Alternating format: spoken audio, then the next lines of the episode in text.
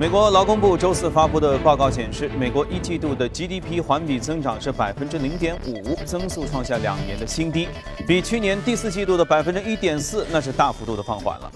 这个方面呢，是因为企业以大萧条以来最快的速度在削减投资，其中对大型设备和矿业投资的削减幅度是最大的。另外一方面，出口下降百分之二点六也对经济造成了拖累。美国劳工部当天公布说，经过季节的调整，上周美国首次申请失业救济人数是二十五点七万，比之前一周又上升了九千人。昨天凌晨，美联储公布的四月议息会决定维持现有利率不变，并且表示将会密切关注通胀指标和全球经济金融的影响。那么，博时基金指数投资部的基金经理赵云阳就预计了，美元四月不加息在预料之中，今年可能最多还有一次加息，也有可能就不加了。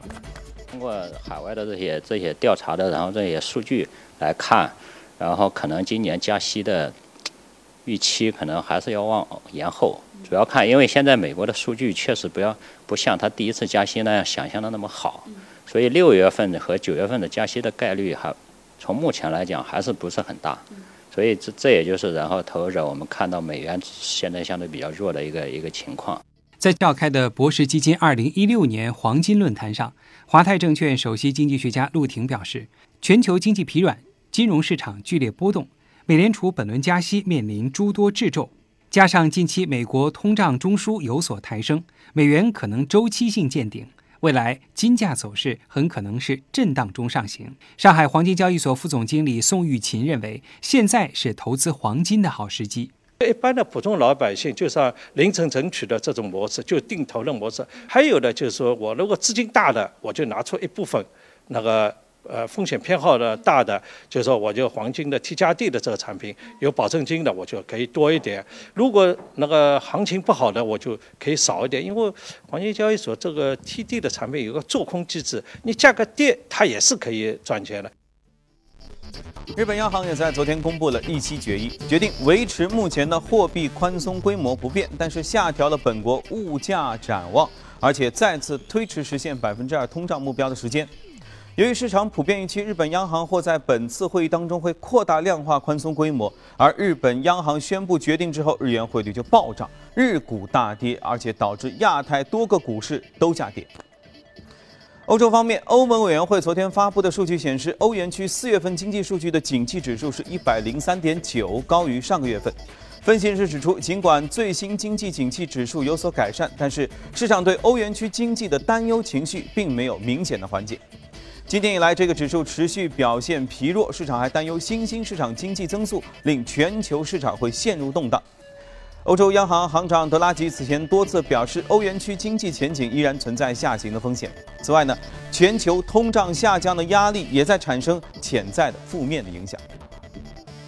在金融市场方面，美元走软和美国石油产出持续的锐减，给石油市场带来了双重利好。纽约原油期货连涨三天，周四又收涨了百分之一点五，现在每桶已经是四十六点零三元了啊美元了，创下二零一五年十一月四号以来收盘的新高。布伦特原油期货也上涨突破了四十八美元每桶，黄金和白银期货同样连涨四天。COMEX 六月黄金期货上涨百分之一点三，报在每盎司一千两百六十六点四零美元。白银期货上涨百分之一点五，创下了一年以来最高收盘的价格。而期铜和期铝价格同样也是全面的上涨。好了，浏览完宏观方面数据，来看一下隔夜美股收盘之后的表现。继昨天下跌小下跌之后，昨天的下跌就幅度有显得有点大了。道琼斯指数下跌了百分之一点一七，一万七千八百三十点七六；纳斯达克下跌了百分之一点一九，这是他们连续第五还是第六天在下跌了。四八零五点二九，标普指数下跌百分之零点九二，二零七五点八一点。好，接着我们来连线驻纽约记者葛瓦，请他带来收盘之后的介绍。你好，葛瓦。在个股方面，脸书在周三盘后公布的财报显示，受益于移动端广告收入的激增，盈利营收均大幅好于市场预期。脸书的股价早盘涨幅一度超过百分之十点五，并提振纳指在三大股指中涨幅领先。今年以来呢，脸书的股价涨幅已经超过了百分之十二，而在过去十二个月当中呢，涨幅更是达到惊人的百分之四十五。另一方面，苹果股价隔夜大跌百分之一点八，著名的投资人卡尔伊坎表示。是已经出清了手中所持有的全部的苹果股票，而原因之一呢，就是担忧苹果在中国的销售前景。但是即便如此，卡尔伊坎依然认为苹果股价相对比较的便宜。如果中国市场能够继续增长的话，他不会排除重新买入。在过去的十二个月，苹果的股价跌幅达到百分之二十六。另外，康卡斯特宣布将会在今年年底之前完成对梦工厂动画的收购，提振后者的股价隔夜大涨。百分之二十四，主持人。好，谢谢各位啊。其实，呃，周一、周二的时候，我们就说本周呢主要看两个会，一个是日本央行的会，一个是美联储的会。现在两个会基本上决议都出来了，一个符合预期，一个却让人大跌眼镜。今天我们就来和大家聊一聊。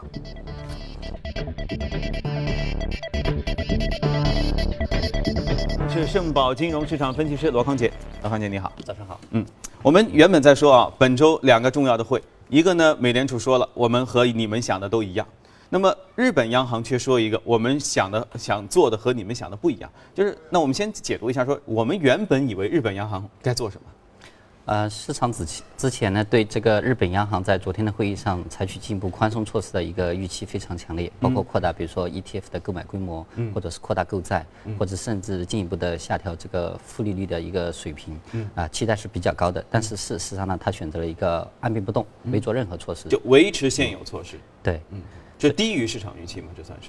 对，所以这样的一个的话，跟市场的预期就形成了一个很大的反差，导致昨天一个市场出现一个剧烈的波动。嗯，因为从之前看来，我们看到今年，呃，日元的话，其实从这个年初到最近一段时间，已经有升值百分之十。对，在日本央行一月份实施这个负利率之后啊，其实日元也是呃不跌反涨，那甚至有差不多百分之八左右。所以在呃日本呢，包括政府和央行的很多官员之前在多个场合都表示了对这个日元升值的一种担忧和不满。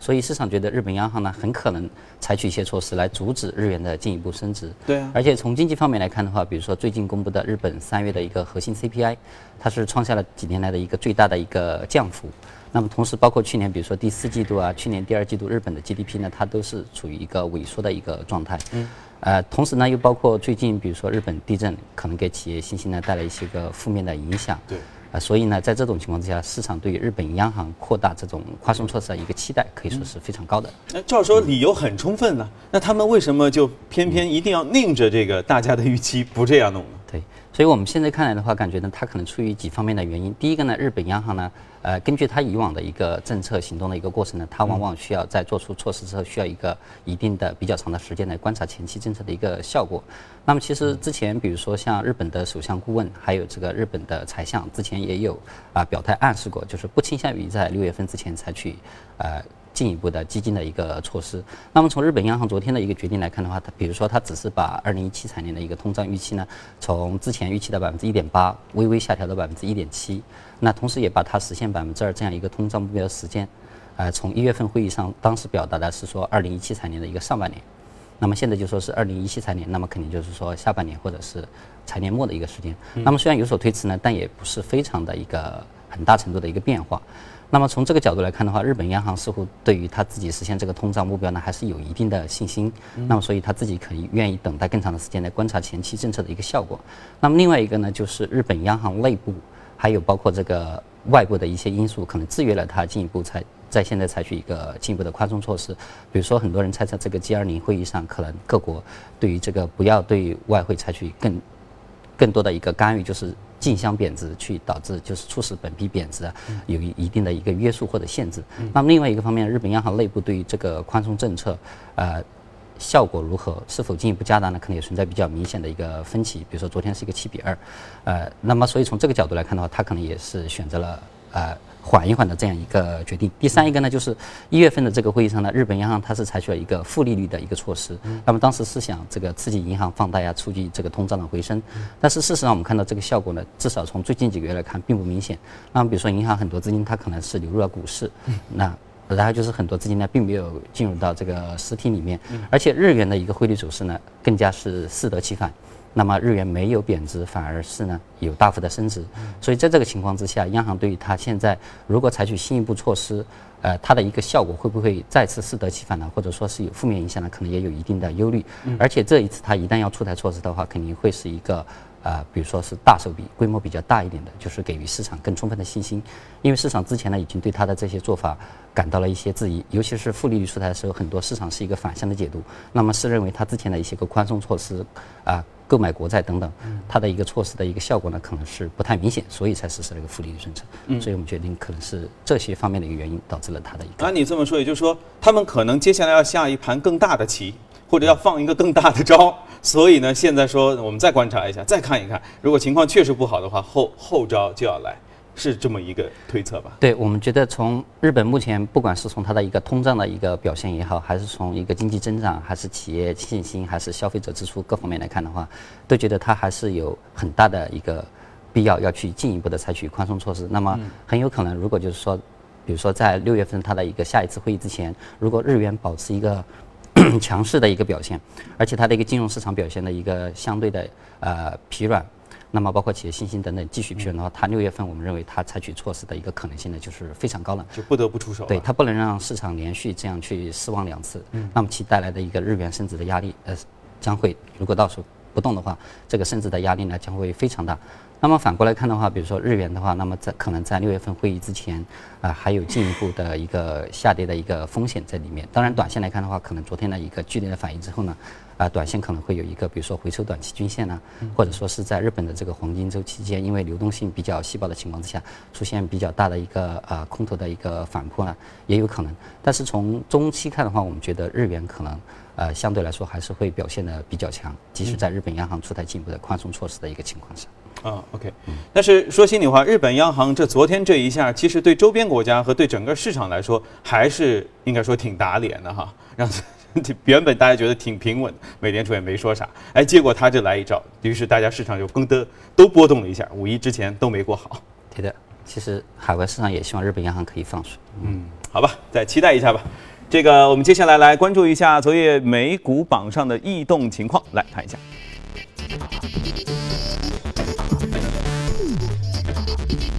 移动美股榜，我们能看到电影娱乐行业，哎，涨幅靠前这个方面的话题，我们前两天也说到过，黄金、白银都靠前。垃圾处理，呃，是一种类别吧，管理服务啊，他们都是涨幅靠前。今天我们重点要和大家，哎啊，这是另外一个呃涨幅榜，应用软件的、医疗、钢铁、电影娱乐，这是美股的个股啊，大家一起来学习一下，上涨了百分之三十多啊，也好让人羡慕。嗯。今天我们主要在涨幅榜当中异动当中要说一说黄金板块啊，黄金白银都涨得挺好。对的，啊，应该讲今年这个呃商品市场，包括黄金啊，还有原油，其实比股票市场上很多概念可能来的要。而且黄金原本预期其实不那么好，因为我记得我们在年初的时候一直在说，因为六月份说六月份加息妥妥的事儿，所以黄金一定是往下走啊。哎，没想到这时候六六十六月加息这件事情越说越悬，越说越悬，于是黄金价格扶摇直上。啊，其实从去年年初开始呢，黄金它已经出现一些个上升的苗头。当时呢，我们也是比较看好黄金的一个走势，因为当时第一个原因呢，就是金融市场，尤其是当时海外股市的主要股指啊，它有一些头部的一个迹象。嗯。那尤其是比如说经过一月初的大幅的跳水，那么这种避险需求呢，对于金价来说是一种利好。那么另外一个呢，比如说像欧洲央行、日本央行实施这个负利率，那么对于黄金来说，它是。不带来利息收入这样一个投资产品的话，也算是一个，反而成了好事儿。对，还是一个好的消息。另外一个就是美元呢，其实近期走软，我们看到它从一个一年多的一个通道啊，已经从一百左右回落到现在九十三点几、九十四的一个这样的一个水平。对。那么美元的一个贬值的话，对于黄金那当然是一个最大的一个利好，因为他们的一个反向的一个走势呢，呃是非常的明显。强，嗯，嗯，所以从这个角度看的话，其实金价在今年一季度的表现是非常强的。那么包括比如说在美股上市的这个呃追踪这个黄金矿业类股的 ETF，像 GDX 等等呢，它的一个涨幅呢，从二月底到现在基本上翻了一倍。嗯，所以涨势呢是非常强劲。而且我们从黄金本身的走势来看的话啊，就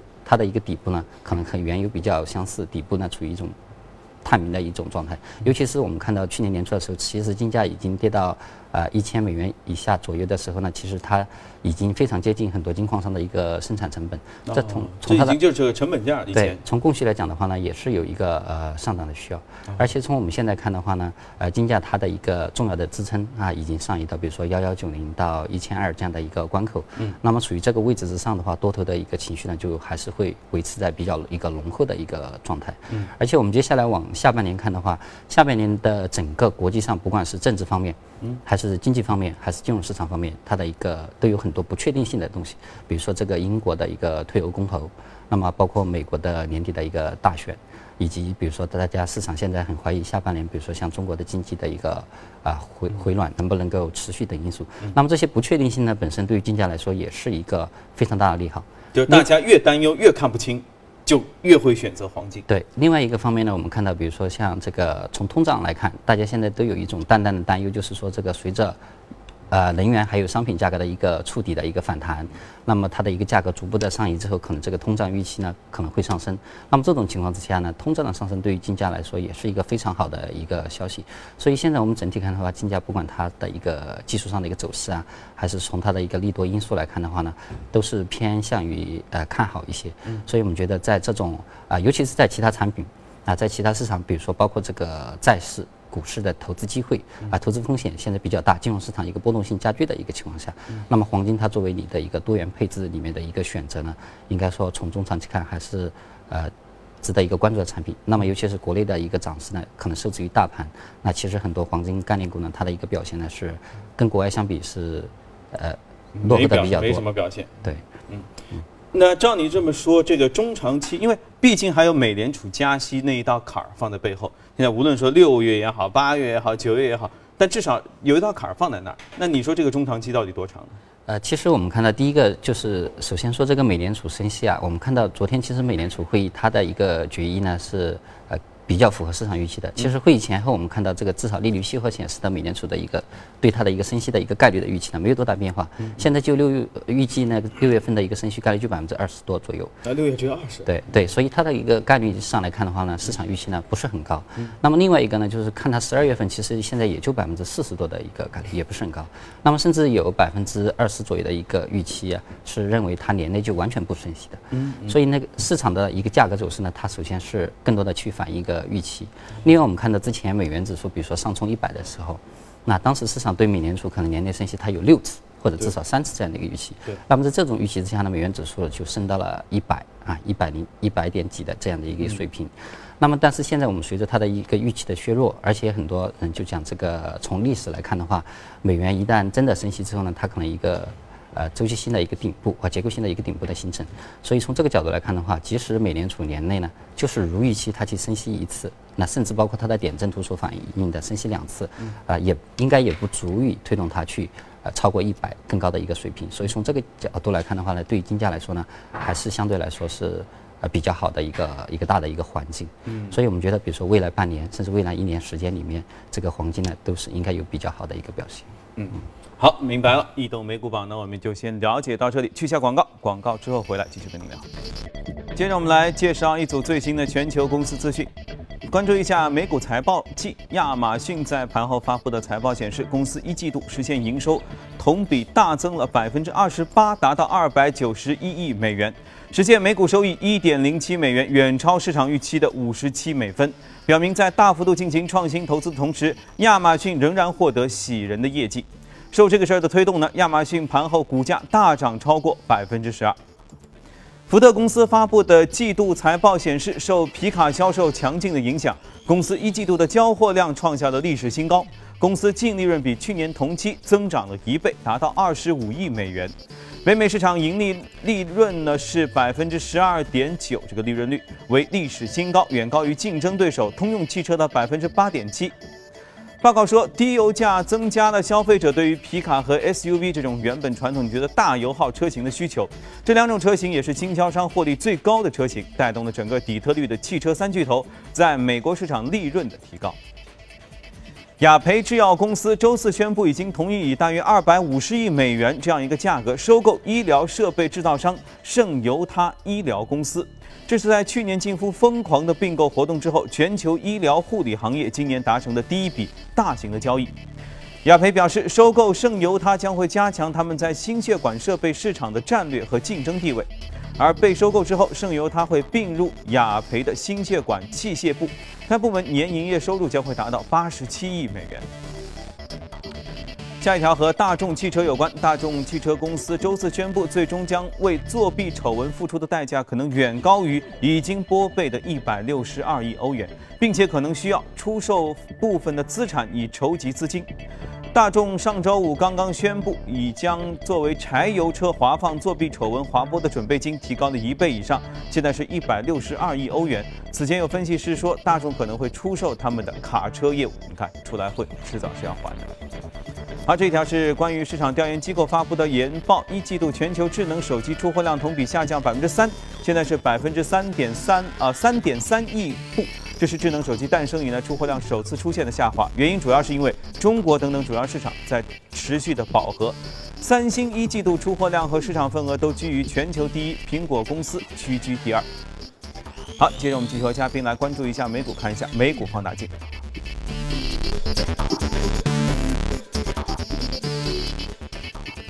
今天我们要说到的就是和刚才那条有关了啊，医疗信息服务公司。那么这家公司呢，呃，WebMD，它就是美国最大的一个运营着运营着美国最大的医疗信息服务网站。那么它比第二名的一个差距，这个领先优势非常强。那美国的职业医师里面，大部分是它的一个注册会员。它的一个网站呢，月均访问量可能是突破两亿这样的一个水平。它是派什么用的？所以它就是经营了很多的一个医疗信息服务方面的一个网站。那有同名的网站，但是下面还有分为很细的多个网站，比如说专门为这个啊消费者提供这种啊疾病和药物查询的，可以根据自身的一个。一个健康状况啊，去查查看自己一个对应的可能是存在哪种问题。就是就是说我我理解一下，就是说如果我是一个病患的话，我是登录这个网就查询我自己资料，我历届资料都会有。对，而且呃这个呢，对你像你讲的每个，它除了提供这种信息查询，还有在线问诊的这些功能。还有给这种比如说专业的医护人员、医师提供一个交流的一个平台，学习就是分享最新的研究成果啊，最新的一个药物进展的一个一样一个平台。那么对于消费者来说，就是普通的患者用户来讲的话呢，他就提供这种比如说各种疾病的一个症状啊，还有自身的一个健康管理。那同时，他也就像你前面讲的，通过这个他自己的一个健康管理软件呢和这个平台呢，为企业很多雇主和个人提供一个健康管理服务，他的一个病例情况。它的雇主也可以查询得到你的病例，就是很多企业购买它的这种软件和平台服务来建立这个自己员工的一个健康档案。那么哪个员工的一个健康状况如何？那同时它这样，因为它的一个访问量和市场占有规模很大，所以它自己呢积累了大量的一个用户的一个一个数据。那么再通过这种数据呢，去给这些不同的，比如说患者，比如说经常搜索某种疾病的，那么他把这种药物或者说是相关的一个相关的一个健康的建议，通过邮件啊或者其他形式呢发送给你。大数据了。对，就是比较有针对性的。那么对于医师也一样啊，他可以针对这个医师的专业或最最近所关注的点，把一个新的一个药物的一个信息，尤其是针对这种罕见病的，呃，可不适合大量做广告的这样的一个药物信息呢，有针对性的投放给他。所以他的现在这样的一个自己一个数据上的一个优势啊，还有这种基于算法的这种广告啊，还有营销方面的一个模式呢，也是很多呃现在很多药企比较倾向于选择的一个。呃，一个一个就是投放广告的一个，那很有意思。也就是说，你如果经常登录登录购物网站，比如说某宝，你登录上去呢，它是跳出来，根据你经常搜索的东西跳出来说这个东西也许你会喜欢。对。如果你登录这个网站呢，它会跳出来一种药，说这个药也许你该吃一吃。对。所以，而且它因为它的一个数据量，还有这个网站建立起来积累了大量的一个用户数据库之后，它的这样一个优势啊，很难被超越。那所以它的看到它的一个营收呢，在过去几年是一个稳步的增长，利润也是稳步的提升。啊，连续十四个季度呢，它的一个呃营收呢都是超出市场预期的，嗯，所以对应的它的一个股价呢也是非常强。比如说像今年还有去年的下半年，美股呢出现几波大的这样的一个波动，那么它的股价表现都是一个比较平稳，年内的一个涨幅呢也是超过百分之三十。对，尤其是你看最近，对这上涨呢每天都在涨，根本停不下来。对，所以作为这样的一个医疗信息服务的一个网站呢，它呃它的一个在当前的一个市场状况下呢，它的一个表现呢是比较稳定。而且就国内来看的话，比如说我们现在政府也是在力推这个一个医疗信息化的一个推进，嗯，包括大家健康意识的一个提升，比如说它上面提供很多信息，如何健康的饮食，如何减肥啊，等等等等这些。呃，这些信息呢，很可能都是后面大家非常关心的一个东西，嗯，也包括比如说我们说的人口结构变化带来的一个医疗信息方面的一个需求的提升。所以从这个角度来看的话，这方面的一个龙头呢，还是应该有长期来看有比较好的一个市场前景。那么医疗信息化的这个市场规模呢，应该也会逐年的扩大。虽然在整合程度和整个的这个规模上，可能我们和刚才说的这个美股还是有很大的区别哈，但至少这是代表了一种趋势，因为人会越来越关心自己的健康。然后，专业的人人员也需要在这些网站上了解到更多有关于你个人的详细的。而且，我们可能更多的直接从网站这一步直接跨越到移动端，这也包括这是呃 WebMD 现在的一个趋势，就是它现在的很多访问量啊，包括收入啊，其实已经开始是从移动端方面来。嗯，就随时随地知道自己该吃药了。对，我们来为大家罗列了 A 股医疗信息服务的相关的一些概念股票啊，大家可以来一起看一下。好，今天时间关系呢，我们就和嘉宾一起先聊到这里。如果你想搜索收听的话，可以记得去荔枝和喜马拉雅电台搜索“第一财经”，更多视频资讯也请登录一财点 com。最后，我们来关注一下日本宇宙航空研究机构二十八号正式宣布的放弃上个月失联的 X 射线天文望远呃一个卫星叫“铜”，不再试图抢救这个卫星的一段视频。二月十七号发射的 X 射线天文卫星“铜”的正式名称是 Astro H，重约二点七吨，配备利用尖端技术开发的两种 X 射线望远镜和四种捕捉 X 射线的检测仪器，能发现高温高能天体释放的 X 射线，可观测距离地球数十亿光年的黑洞。三月二十六号，同与地面失去联系以来，日本宇宙航空研究开发机构一直没有放弃恢复与卫星通信的尝试，但未能成功。该机构称，今后无法期待卫星能够恢复功能，机构将专注于事故原因调查。